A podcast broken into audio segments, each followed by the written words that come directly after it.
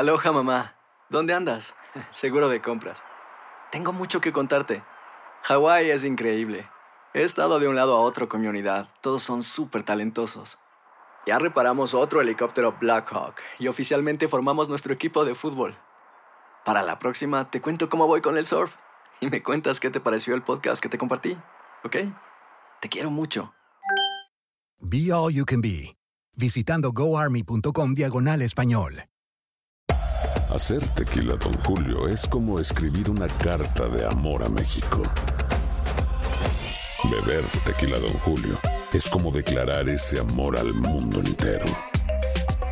Don Julio es el tequila de lujo original, hecho con la misma pasión que recorre las raíces de nuestro país. Porque si no es por amor, ¿para qué? Consume responsablemente. Don Julio Tequila, 40% alcohol por volumen, 2020. Importado por Diageo Americas, New York, New York. When you buy a new house, you might say, Shut the front door! Winning! No, seriously. Shut the front door. We own this house now. but you actually need to say, Like a good neighbor, State Farm is there. That's right. The local State Farm agent is there to help you choose the coverage you need. Welcome to my crib. no one says that anymore, but I don't care. So just remember, like a good neighbor, State Farm is there. State Farm, Bloomington, Illinois.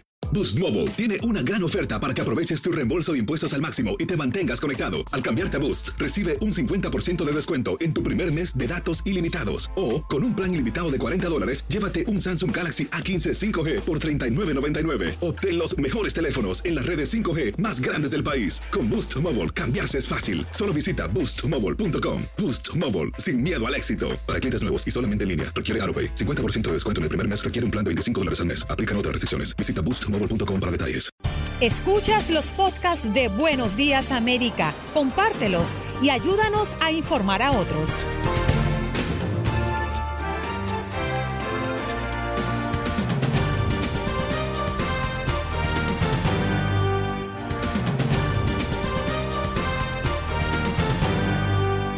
Alex, 6, 7 minutos de la mañana. Y como les decíamos al comenzar, Andreina Gandica se encuentra de descanso, pero aquí estamos, usted y yo, llenos de energía para comenzar esta mañana, cargados de información. El problema es que con esa noticia que usted leyó me hizo dar un poco de hambre. ¿Cómo así que nuggets de pollo impresos en impresoras 3D? ¿Usted se imagina eso? Bueno, vale mencionar que KFC es la marca de restaurantes internacional que ha registrado por lo menos e- ese tipo de inventos, ¿no? Por ejemplo, en este momento tienen el sándwich eh, de pollo con dona.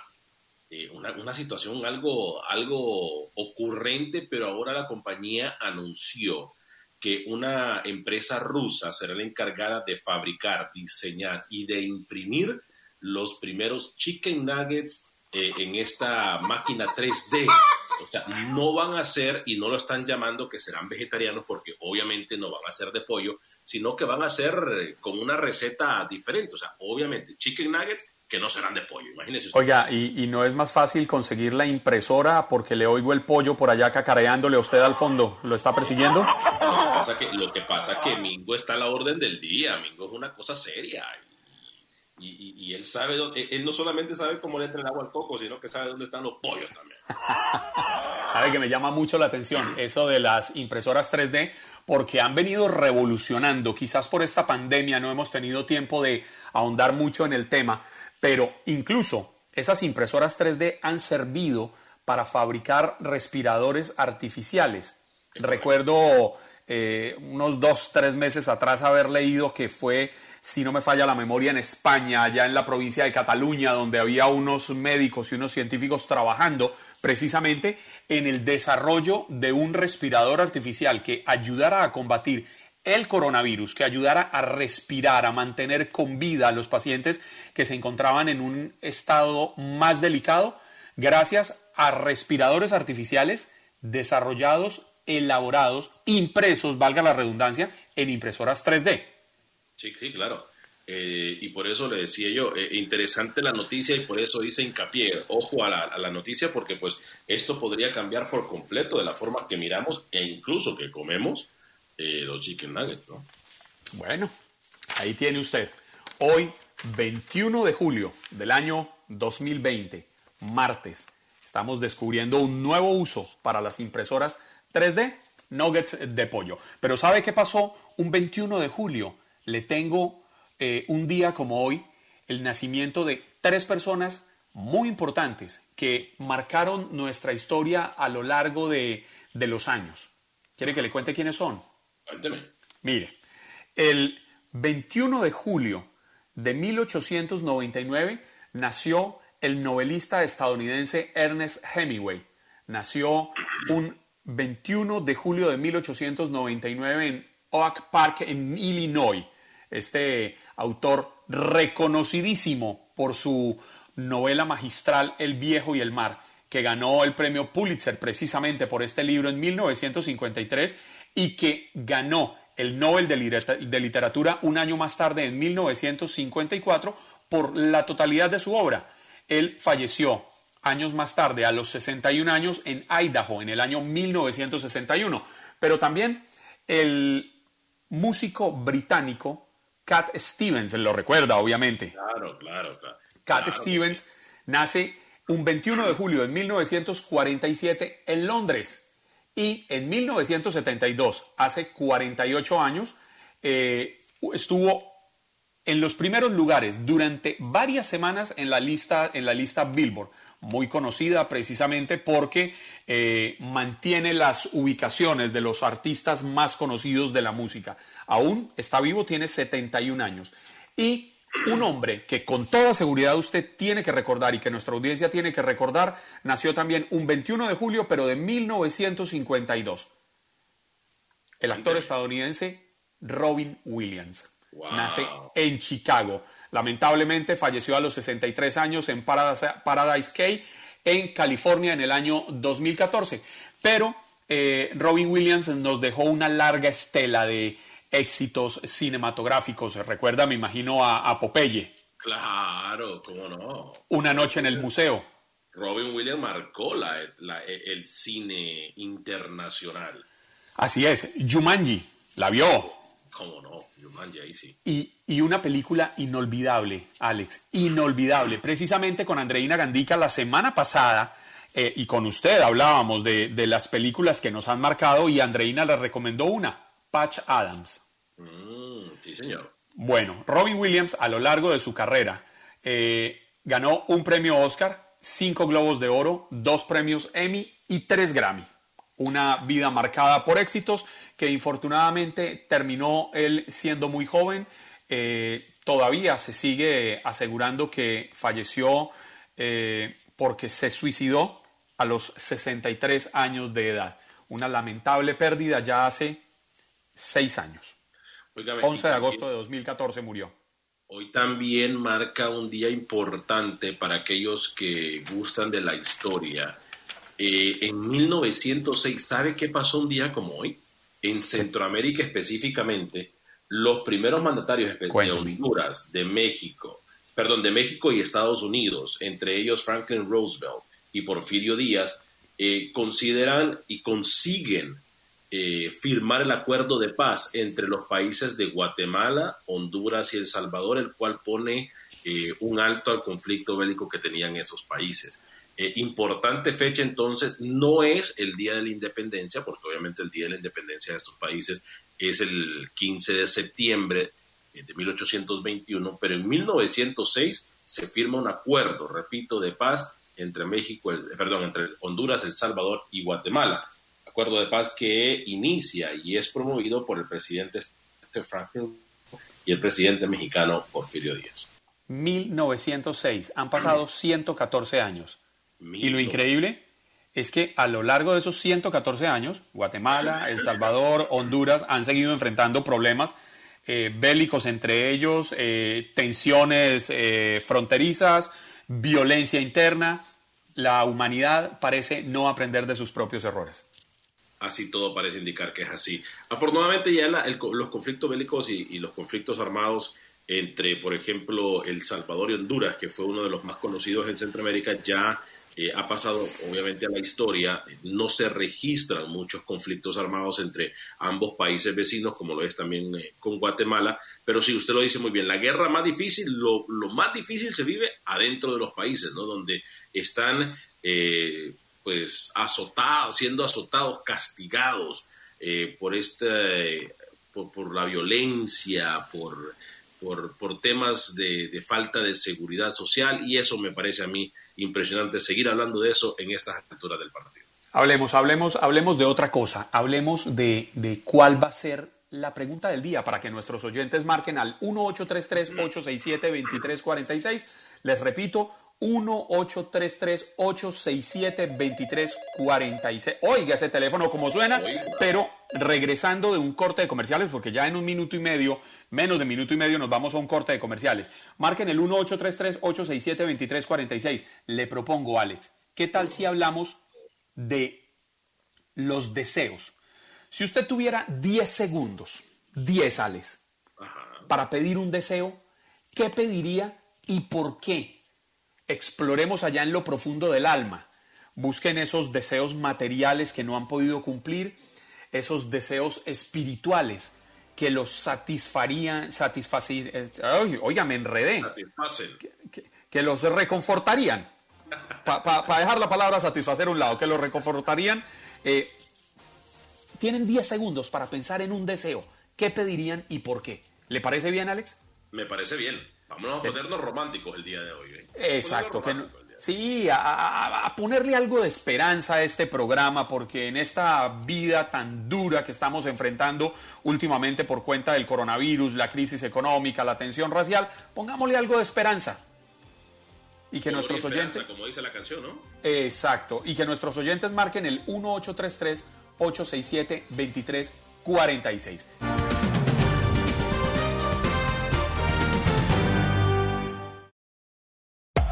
Hacer tequila, don Julio, es como escribir una carta de amor a México. Beber tequila, don Julio, es como declarar ese amor al mundo entero. Don Julio es el tequila de lujo original, hecho con la misma pasión que recorre las raíces de nuestro país. Porque si no es por amor, ¿para qué? Consume responsablemente. Don Julio Tequila, 40% alcohol por volumen, 2020. Importado por Diageo Americas, New York, New York.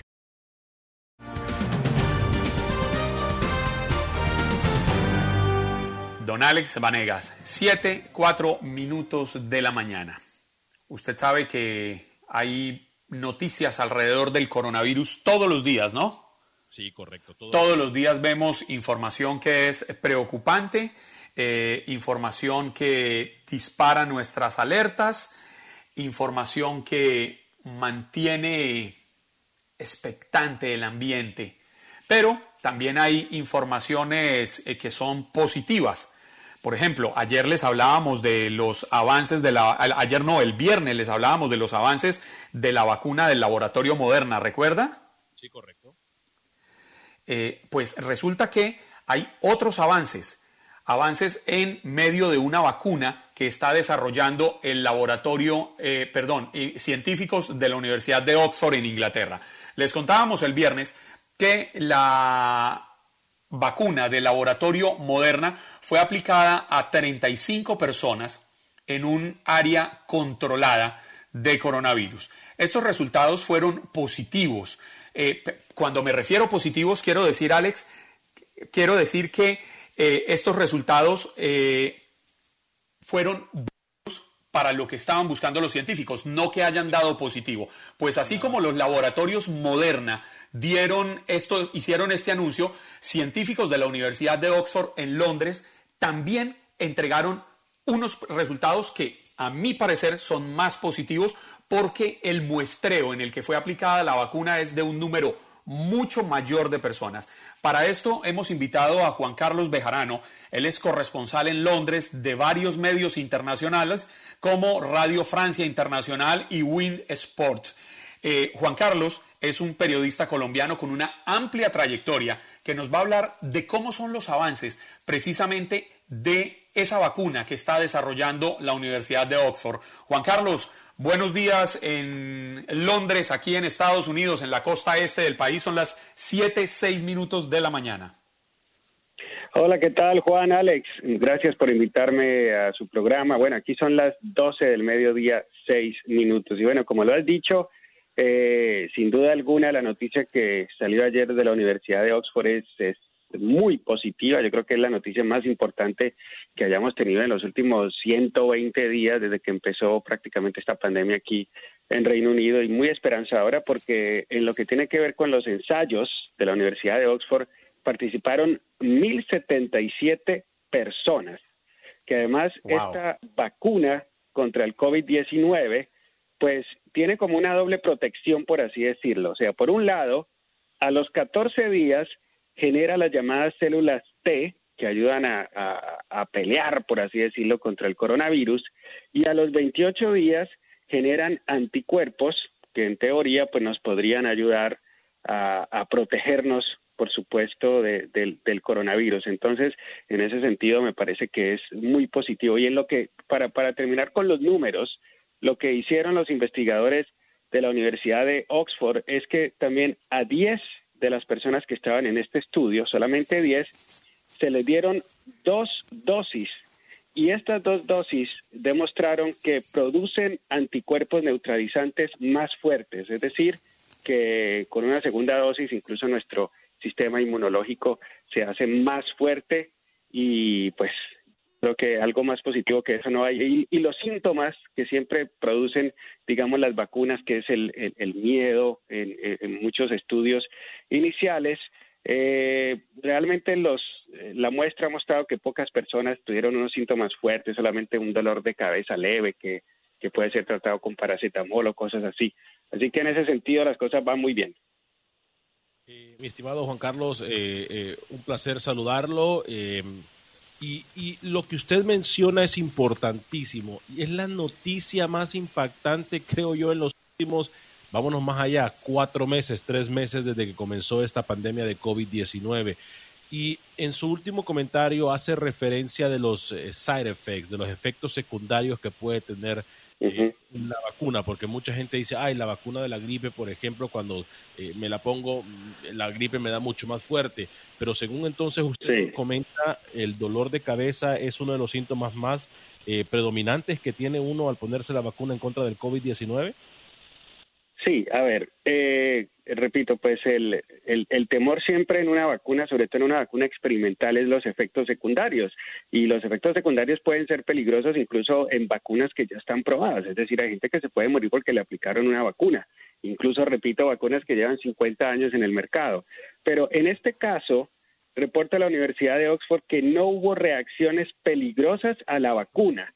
Eso sí, el 70% de las personas que participaron en el desarrollo eh, o en el ensayo tuvieron fiebre o dolor de cabeza, que son síntomas que pues para los investigadores pueden tratarse con paracetamol. Yo creo que eso es eh, lo más importante porque muchas personas dicen no, eh, yo no me voy a aplicar esta vacuna hasta que ya se la hayan aplicado, no sé, a 60 millones, aquí son 66 millones en Reino Unido. y de hecho un, un estudio publicado en el día de hoy muestra que un cuarto de los británicos, pese a este anuncio, no están dispuestos a ponerse la vacuna precisamente por el miedo y la desinformación que salió el, ministro de Salud a criticar eso, toda esa desinformación que hay en las redes sociales que ustedes han visto de personas que dicen que les van a aplicar un chip para manipularlos, pues eso ya ha tenido tal efecto que el 25% de los británicos dicen yo no me voy a poner la vacuna. Le recordamos a nuestros oyentes que estamos hablando con Juan Carlos Bejarano, periodista radicado en Londres, sobre el anuncio de la Universidad de Oxford de los avances de su vacuna. Juan, eh, luego de este anuncio tan positivo que nos devuelve la esperanza, nos reafirma la posibilidad de que podremos dar esta pelea prontamente para regresar a la normalidad que tanto extrañamos, ¿Viene alguna otra etapa? ¿Viene una nueva fase en la investigación de la Universidad de Oxford? Sí, total. Viene una fase muy importante que es probarla en otros países y entre los países que se han eh, mencionado están eh, Sudáfrica, que son países golpeados. Eh, bueno, por ejemplo, aquí en la próxima se espera que más de 10.000 personas participen en Reino Unido, 10.000 en la próxima eh, fase. Eh, recuerden que hemos estado entre la fase 2 y 3. Ahora, se espera que 30.000 personas participen también en los Estados Unidos. Yo no sé si ustedes van a alzar la mano de voluntarios. 30.000 personas en Estados Unidos, 2.000 en Sudáfrica y 5.000 en Brasil. Entonces ese es el siguiente paso, que pues ya estamos hablando de, un número considerable, de casi 50 mil personas en las que en las que se probaría y repito en diferentes países y en diferentes contextos, eh, como el Sudáfrica, que es uno de los países más afectados en estos momentos, y Brasil en, el caso de Sudamérica. O sea que vamos a pasar de mil a cincuenta mil, y yo creo que esa ya es una muestra bastante importante. Luego viene, que me imagino es lo que muchos se preguntarán, bueno, sí, ya está la vacuna, pero van a estar en capacidad de fabricarla, de tenerla a tiempo para, para todos. Pues el Reino Unido, el gobierno británico ha puesto dinero en el desarrollo de esta vacuna en la Universidad de Oxford. Y detrás de esto eh, está una empresa farmacéutica AstraZeneca. Ellos dicen que van a tener 100 millones, porque es decir, realmente ya la están fabricando. Ellos ya se están adelantando teniendo en cuenta que esto posiblemente va a tener éxito. Entonces ya incluso la están fabricando para tener lista en octubre unos, unas 100 millones de dosis. Y repito, aquí son 66 millones de habitantes. Ahora, si ya hay que darle dos dosis a las personas, pues ahí se complica, se complica algo. Y AstraZeneca dice que para el próximo año estarían en capacidad de fabricar mil millones de vacunas. Entonces yo creo que ahí ya pues se amplía bastante. Ahí lo que queda por ver está claro que Estados Unidos se va a favorecer y que seguro varios países de la Unión Europea, la Unión Europea como tal ha puesto dinero también en el desarrollo de esta vacuna, pero queda pues eh, por esperar qué va a pasar con, con Sudamérica, con África y con Asia. Claro. Y obviamente la región de, Latinoamérica en general, ¿no? Como Centroamérica eh, en su totalidad está pasando también un golpe bastante fuerte con esto del COVID-19.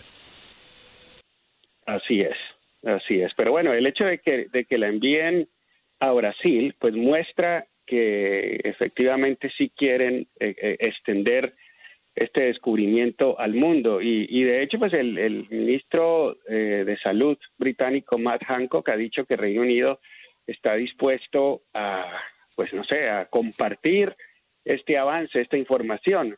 Sin embargo, pues a uno le quedan dudas de, seamos sinceros, en este momento el país que desarrolle una vacuna efectiva, sencillamente se va a hacer de oro y precisamente en un momento en que las economías del mundo están colapsando, pues tener la vacuna es como eh, tener los huevos de oro. Sí. Juan Carlos, muchísimas gracias por atendernos estos minutos a Buenos Días América. Eh, sus redes sociales, si quiere compartirlas para que nuestros oyentes lo puedan seguir. Claro que sí, muchas gracias. Me pueden encontrar en Instagram como arroba JKBEJ en Facebook, que es donde más fuerza tengo. Sencillamente me buscan como Juan Carlos Bejarano. Y en Twitter estoy como arroba C Bejarano. Muchas gracias por, por la invitación y bueno, esperamos que podamos celebrar este descubrimiento muy pronto y que el próximo año, en julio, eh, estemos de fiesta ya con nuestros amigos y nuestros familiares y totalmente vacunados. Juan Carlos, Muchísimas gracias. Admiración y respeto para su trabajo y que sigan los éxitos. ¿eh? Feliz día. Hasta luego. Gracias.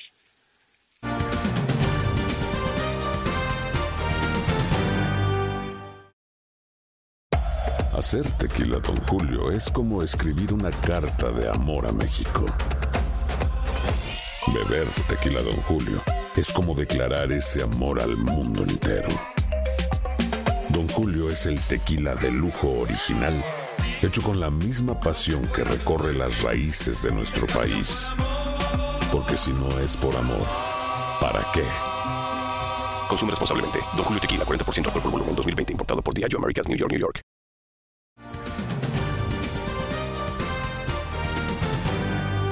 Rapidito para que encontremos un contacto con nuestro gran amigo Max en Nueva York. Ustedes lo conocen, saben quién es él, una de las voces más tradicionales en las noticias hispanas en el área triestatal. Max Pérez Jiménez. Buenos días, América. Buen Buenos días, Juan Carlos. Buenos días, Alex. Un abrazo cordialísimo desde la ciudad de Nueva York, que amaneció hoy lindo el día, pero vamos a tener temperatura otra vez sobre los 90 grados. Sigue azotando esta ola de calor aquí en la ciudad de Nueva York. ¿Cómo les va a ustedes? Bien, con, con, con calor también. Alex, me imagino que está igual. Sí, con calor, con mucho calor, no tanto como Nueva York, pero con mucho calor y encantado de saludarlo, mi estimado Max Pérez Jiménez. Es un fuerte y caluroso abrazo. Noticias importantes el día de hoy, ¿no? Sí, bueno, eh, continúa siendo la noticia eh, eh, que encabeza todos los titulares aquí en la ciudad de Nueva York, la muerte de eh, hijo y la, la hospitalización del esposo de la jueza Esther Salas. Y es que ya eh, eh, se encontró, eh, o por lo menos eh, en las investigaciones se ha dado con el, el nombre de Roy Dane Hollander, que hasta ahora es el sospechoso número uno, abogado conocido por sus publicaciones antifeministas, sospechoso de asesinar al hijo de la jueza federal, y se cree, no sé, se cree que el objetivo pu- pudo haber sido no la jueza, sino el esposo de la jueza Esther Salas, según eh, las taderas de cabos.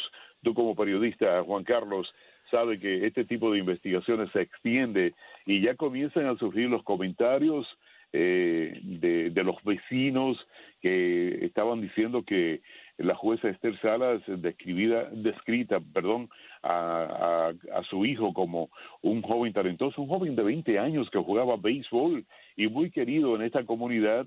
Eh, vamos a ver qué, qué sacan finalmente la, las investigaciones de este caso y si realmente la persona que encontraron, el cuerpo que encontraron del abogado Roy Dane Hollander es el, el sospechoso principal o, el autor eh, de, esta, de esta muerte y, y de eh, ocasionarle eh, esta, estas heridas eh, que dejan grave al esposo de la, de la jueza Esther Salas. O sea, vamos a Max, ver qué, pero- cuál, cuál es la conclusión. Pero, pero ya hay alguna hipótesis de por qué se habría realizado este ataque. Es que es bastante extraño. Le querían hacer daño a la juez. ¿Qué podría haber alrededor? ¿Qué han dicho algo las autoridades? ¿Han adelantado algo? No han adelantado absolutamente nada y los comentarios que han surgido que podría ser el, el esposo de Esther Salas el objetivo del supuesto asesino y no la jueza como realmente se pensaba al principio. Eh, este tipo de investigaciones van van a salir los resultados eh, de forma escurridiza y, y realmente las autoridades no han dicho más nada después de haber encontrado el cuerpo de este abogado, quien es el principal sospechoso, que no es el autor. Hasta ahora no es el autor, sino el, el principal sospechoso. Tú sabes que aquí en Estados Unidos, pues, hasta que no tienen eh, eh, la- las pruebas suficientes, pues realmente no dicen si este hombre es el verdadero asesino. O sea que eh, las investigaciones se están eh, extendiendo. La compañía FedEx ya ha puesto las excusas y le ha dicho a las autoridades de que va a cooperar al máximo con este caso para ver si se llega a la conclusión. Max, muchísimas gracias por acompañarnos como cada mañana. Usted sabe que el tiempo en la radio vale oro, se va rapidísimo. Un, un abrazo para ustedes y un placer como siempre estar con ustedes.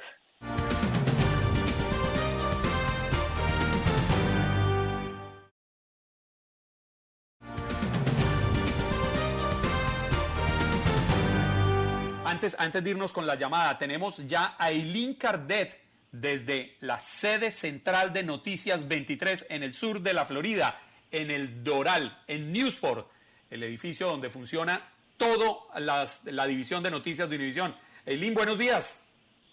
un edificio impresionante que lamentablemente está vacío, parece un pueblo fantasma, pero bueno, esta es la situación que tenemos con el coronavirus. Muy buenos días para ti, Juan Carlos, ¿cómo estamos?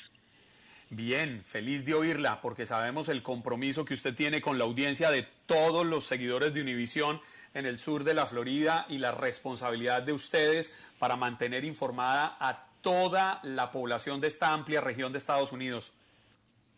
Claro que sí, aquí estamos trabajando, ¿verdad? Es, nos toca, es parte de nuestro deber y privilegio también, lo veo así. lamentablemente tengo que preguntarle lo mismo. ¿Cómo amanece Miami? ¿Cómo amanece toda esta área? Seguimos preocupados, ¿no? Bueno, hay una situación que tenemos ahora muy interesante, una situación que me imagino que eso se va a repetir en diferentes estados. Muchos padres necesitan urgentemente que los hijos regresen a clases cuando abre el próximo curso escolar, porque ellos tienen que trabajar, porque no tienen dónde dejarlos, porque necesitan ganarse la vida, ¿no? Sin embargo, hay muchos padres que se niegan porque dicen que están poniendo la salud de sus hijos en peligro y además muchos maestros dicen, no, yo no voy a regresar. Bueno, pues ahora educadores y padres de la Florida se han unido para presentar una demanda para detener lo que ellos consideran una reapertura insegura y peligrosa de las escuelas públicas a nivel estatal.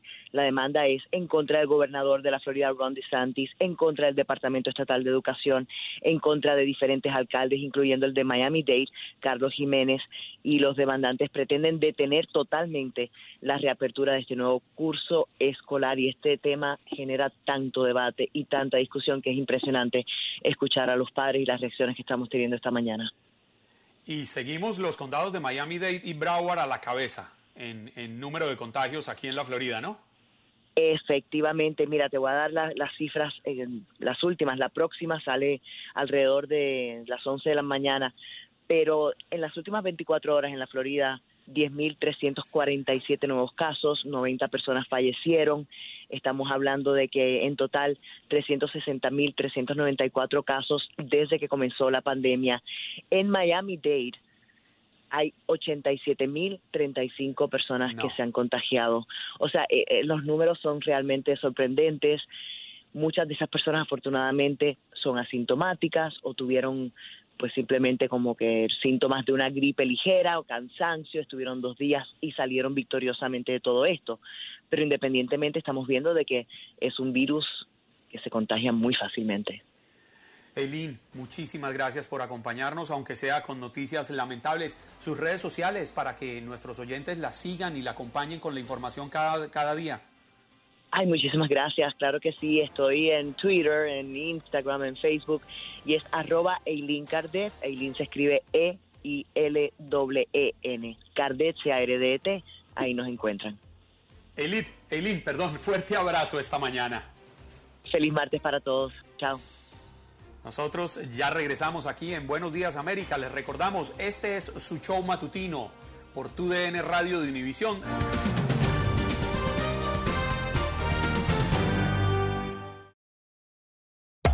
Hacer tequila, don Julio, es como escribir una carta de amor a México.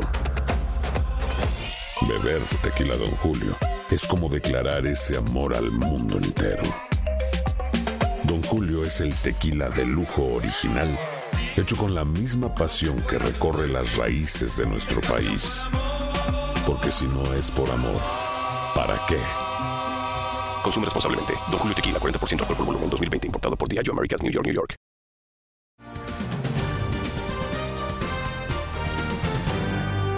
8 y 5 minutos de la mañana, Alex. Llegamos, como diría Andreina Gandica, al ombliguito del programa. Estamos en la mitad del programa y tenemos ya listo a nuestro primer invitado para hablar de un tema que es bastante importante, pero sobre todo bastante delicado.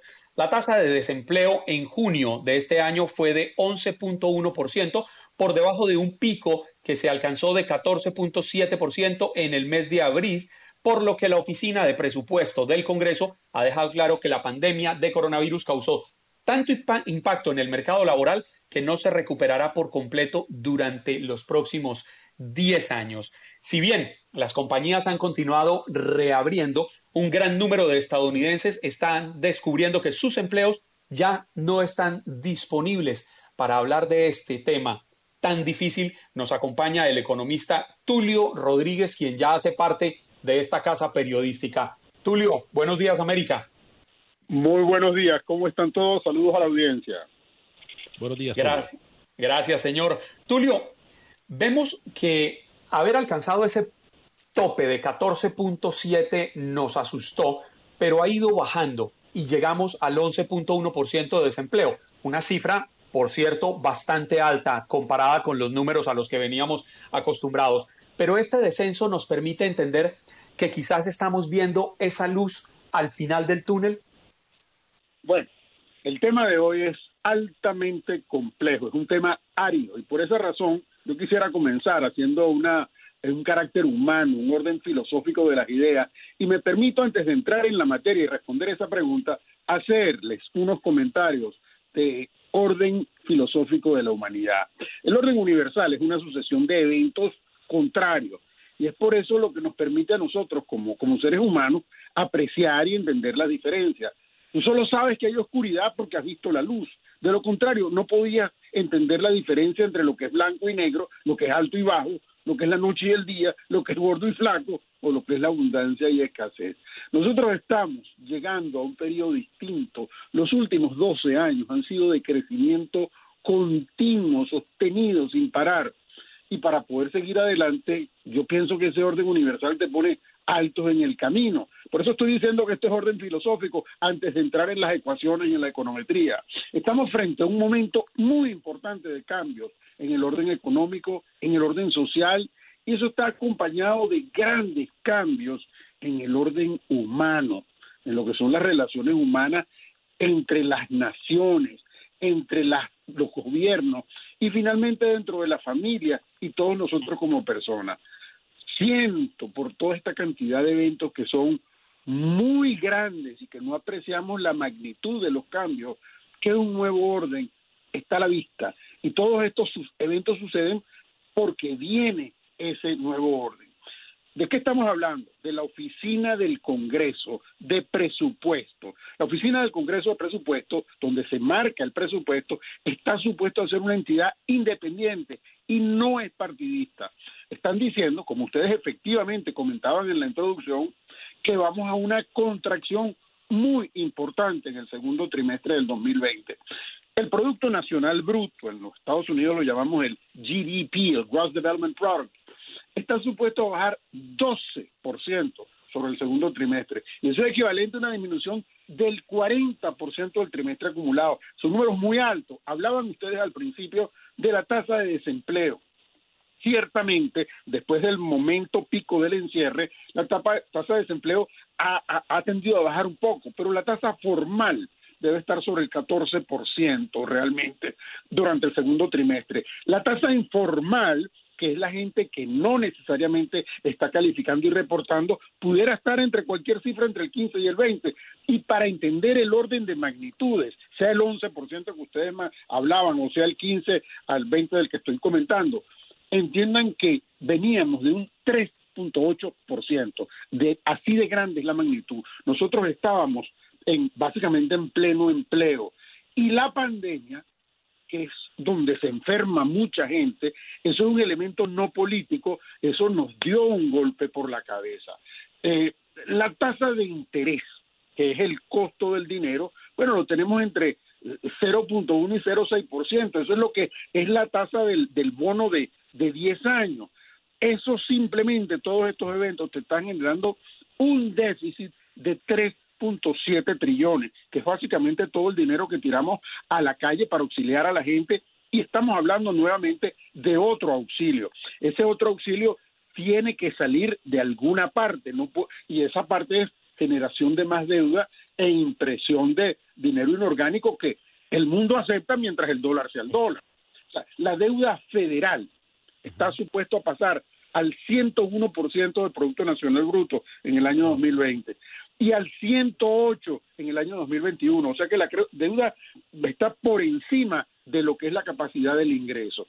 La economía va a experimentar para el segundo trimestre una contracción importante en el 2020. Todo esto que llamamos el distanciamiento social, eso va contra lo que es la actividad comercial.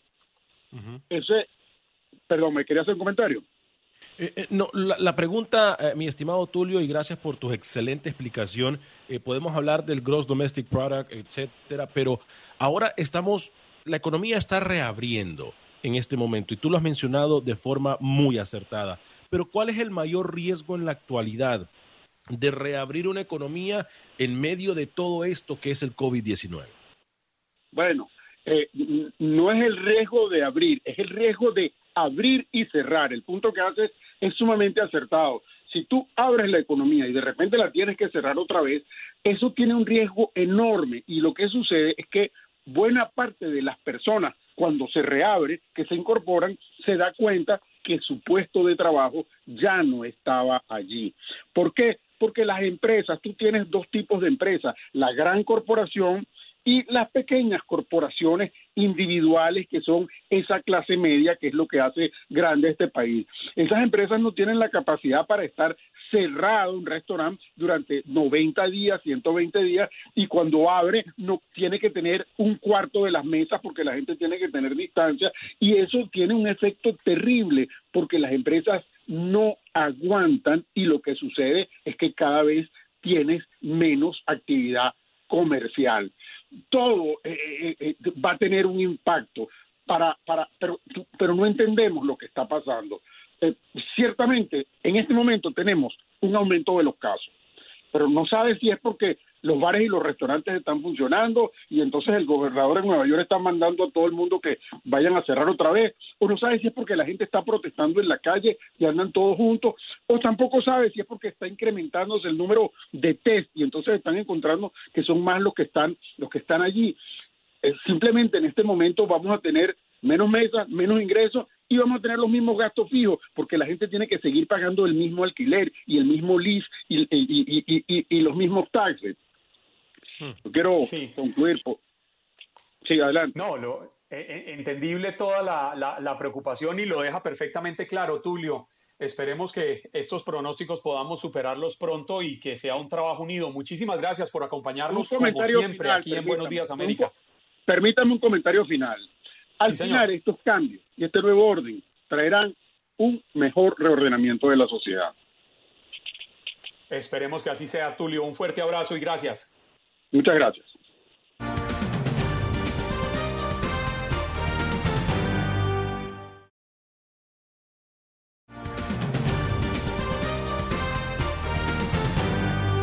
Tenemos a un invitado especial. ¿Y qué invitado? No es invitado, ni siquiera es de la casa, Alex. Está con nosotros el gran Raúl Peinberg, que nos trae sus comentarios, sus análisis de la política y de la realidad en los Estados Unidos. Raúl, buenos días. Fuerte abrazo, Raúl. ¿Qué tal, Juan Carlos? Muy buenos días, Alex. Me da muchísimo gusto saludarlos. Bueno, efectivamente, viviendo momentos eh, entre la pandemia y la política en esta recta final que nos acerca poco a poco a las elecciones del próximo mes de noviembre, en medio de factores que en cualquier otro momento hubieran sido ya definitivos para poder eh, marcar una tendencia con respecto a la elección. Lo cierto es, eh, Juan Carlos, Alex, que hay 32 millones de latinos, una cifra eh, histórica, que tendrán el derecho a votar en las elecciones generales eh, de noviembre, un aumento de 5 millones en comparación con el año 2016, de acuerdo a investigaciones de Univision Online, y según, por supuesto, apoyadas por el Centro de Investigación eh, Pew. Y es que por primera vez los latinos con derecho al voto representarán a la minoría más grande, estamos hablando ya del 13.3% del electorado total, en comparación con el casi 12% del año 2016.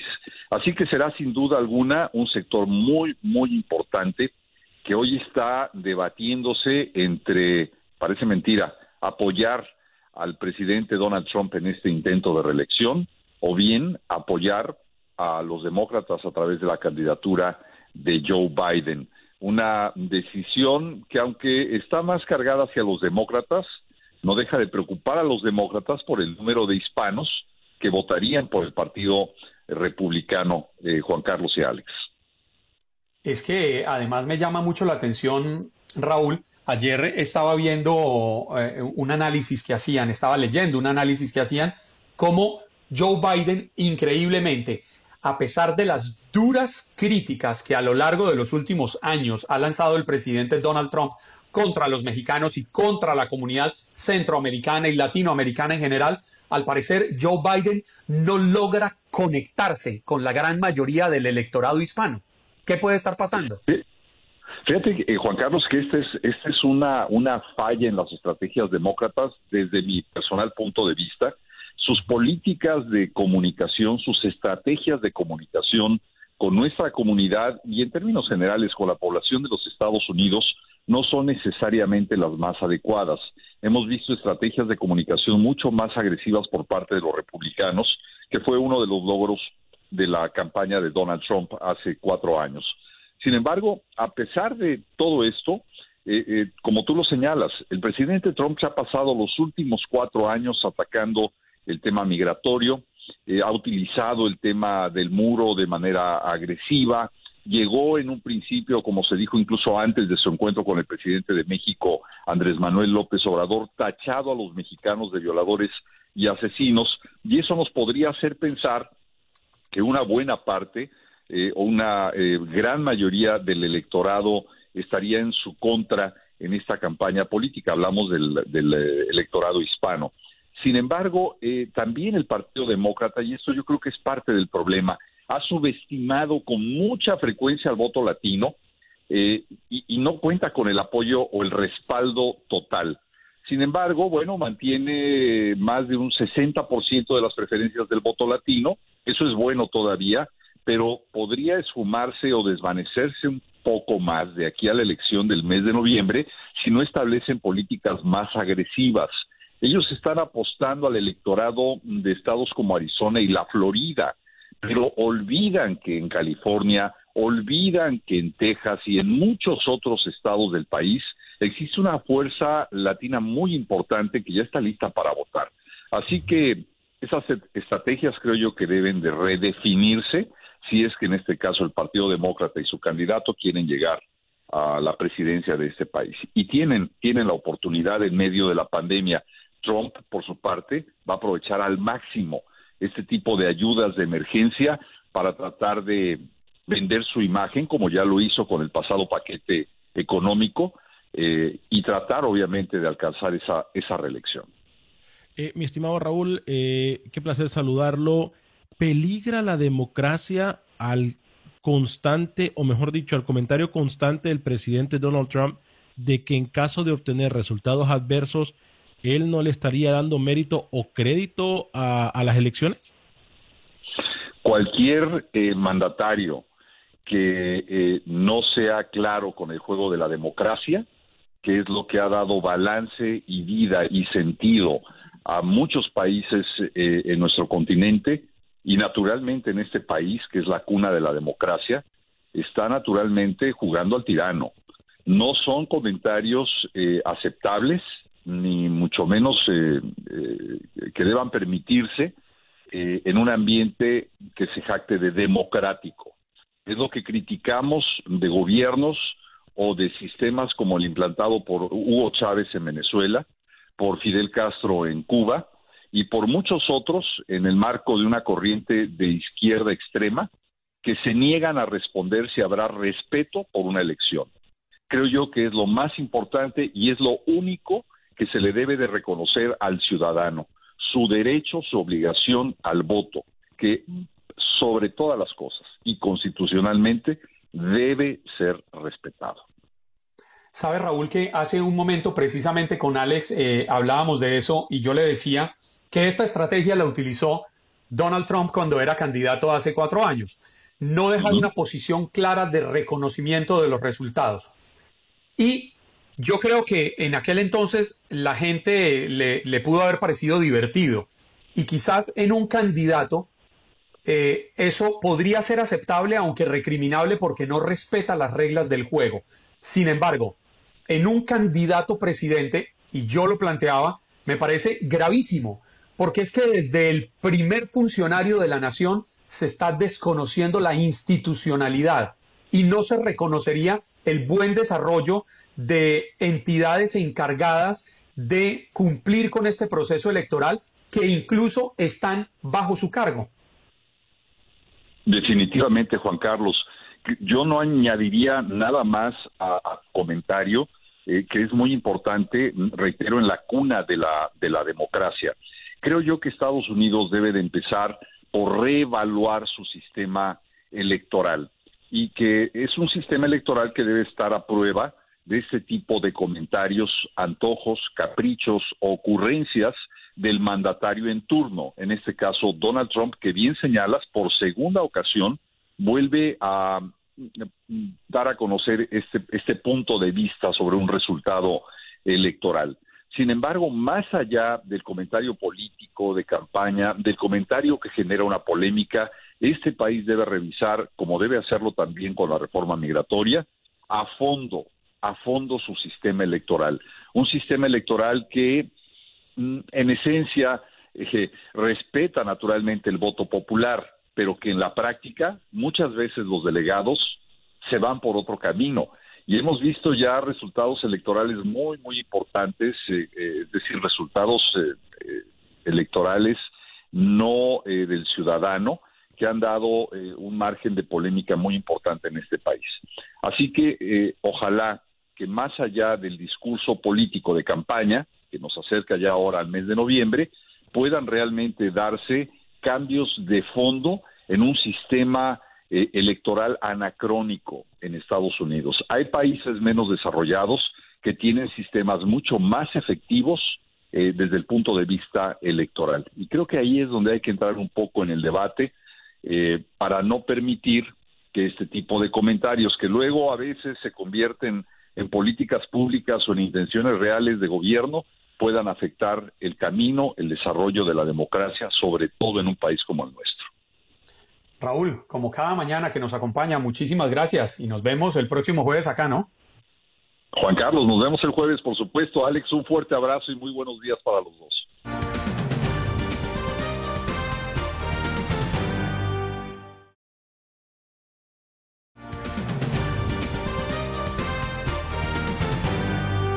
Óigame, Alex, y es que hay un tema toca seguir con el, con el coronavirus y con la situación que estamos enfrentando. Y es que hay una urgente llamada a más pacientes a que donen plasma sanguíneo. Los hospitales a lo largo de la nación están haciendo este llamado para que los pacientes que se han recuperado donen sangre y puedan a esta sangre sacarle el plasma para salvar a personas portadoras del virus. Para explicarnos cómo usted puede ayudar a solucionar este problema, si usted ya se logró recuperar del coronavirus, hemos invitado a la doctora Omaira Mansfield, directora médico en Advent Health Apopka y Advent Health Winter Garden en la Florida. Doctora Omaira, buenos días, América, bienvenida. Buenos días, muchas gracias. Gracias por estar con nosotros. ¿Qué tan importante es esta donación, doctora? Hemos oído hablar mucho pero no sabemos qué tan importante es, cómo es la situación en los hospitales frente al plasma. Ahora mismo estamos viendo que no hay suficiente plasma para mantener los pacientes que necesitan um, este tratamiento ahora mismo. Por ejemplo, en el estado de la Florida sabemos que um, la necesidad eh, es casi um, cinco veces más alta esta semana que la semana anterior y esperamos que, porque estamos viendo tantos pacientes con um, el coronavirus, que vamos a necesitar más y más de esta plasma. si hay personas en la comunidad que nos pueden ayudar, no solamente en la Florida, pero en cualquier estado de los Estados Unidos.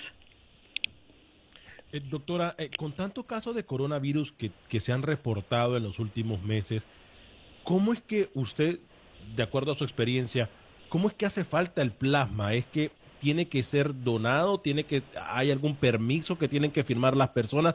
¿Por qué falta el plasma con tantos casos reportados?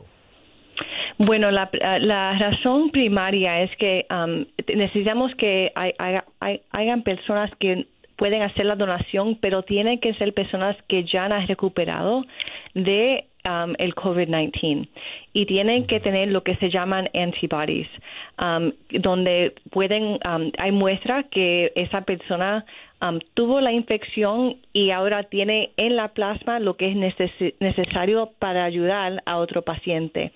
So, no es cualquier persona que pueden hacer una donación como hacemos normalmente con sangre. Es los, son los pacientes que ya han recuperado de esta, este virus en particular. Doctora, pero esta donación es igual a una donación normal de sangre, ¿el procedimiento es el mismo? El procedimiento es exactamente lo mismo y pueden ir al, mismo lugar donde uno hace um, la donación de sangre. nada, nada es diferente, es algo bien común que la comunidad ya debe de haber visto anterior. Eh, doctora, la pregunta del millón también es, ¿qué tan complicado eh, eh, puede ser esto, ¿no? Y, eso lo pensamos todos. Pero ¿hay algún número de teléfono donde la gente pueda llamar para que pueda donar su plasma en caso de que ya estén recuperados? Y en esa misma línea, doctora, usted mencionó que las personas tienen que haberse recuperado y poder donar el plasma. ¿Hay forma de hacer un examen para que se pueda saber si la persona es apta para esto? ¿Hay algún número donde la gente pueda llamar? Sí, el mismo número, la misma organización que ayudan con la donación de plasma es la misma organización que pueden ayudar para identificar esos pacientes. Um, en el estado de la Florida, um, la organización que nosotros usamos es One Blood. Um, el número uno y sangre, One Blood. Esa es la organización donde uno puede llamar para hacer la cita, ah, para hacer la donación y a la misma vez ellos pueden hablar con usted sobre um, qué es necesario para identificarte y es la manera de esa identificación es um, una prueba de sangre también. Doctor Omaira, muchísimas gracias por estar con nosotros y la invitación, pues, a todas las personas que nos están escuchando. Si, si ya se recuperaron de coronavirus, por favor, donen sangre. Ese plasma puede ayudar a salvar vidas. Doctora, tenga un buen día. Gracias.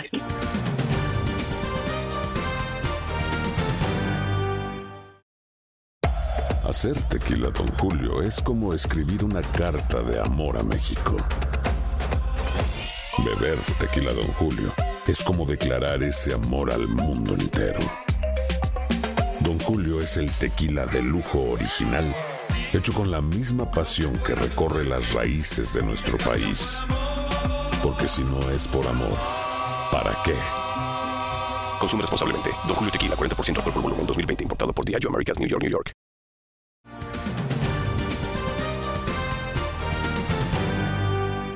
Se nos acabó el programa, Juan Carlos, en el tema del día de hoy. Dimos la oportunidad para que las personas nos dieran a conocer a nosotros qué pedirían en caso de tener 10 segundos y que se les pudiese complacer eh, un deseo. Tuvimos desde Londres a Juan Carlos Bejarano, periodista, que nos habló sobre la nueva vacuna que está investigando la Universidad de Oxford y que ha arrojado resultados positivos. Definitivamente que sí. También tuvimos a Tulio Rodríguez, economista, que nos habló acerca de la situación actual en la economía de Estados Unidos. Y nos acompañaron con las noticias de sus regiones desde Nueva York, Max Pérez Jiménez y desde Miami, Eileen Cardet. También estuvo con nosotros la doctora Omaira Manfield, quien es directora médica del Advent Health de Apopka y Advent Health de Winter en, Ga- en Gardens, Florida. Eh, nos habló acerca de donar el plasma para poder combatir la bacteria, la, el COVID-19. Y el inigualable comentario político de Raúl Painberg. Y sobre todo, Alex, las llamadas de todos ustedes, nuestros oyentes, a quienes nos debemos como cada mañana.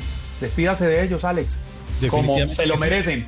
Mañana es la cita aquí en Buenos Días América a través de tu DN Radio de costa a costa por ustedes y para ustedes. Juan Carlos Aguiar, Mingo, todos en producción, amigos.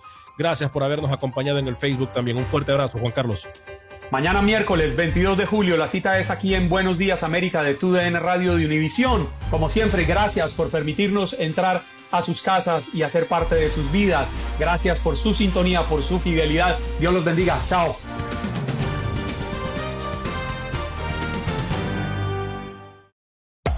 Hacer tequila, Don Julio, es como escribir una carta de amor a México. Beber tequila, Don Julio, es como declarar ese amor al mundo entero.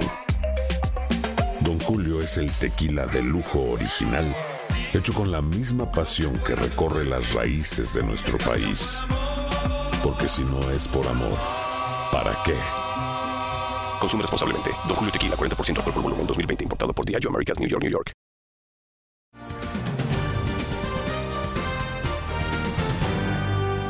Espero que hayas disfrutado de nuestro podcast y recuerda que puedes seguirnos en las redes sociales en Buenos Días AM. Esa es nuestra página en Facebook. Nos reencontramos en otro podcast.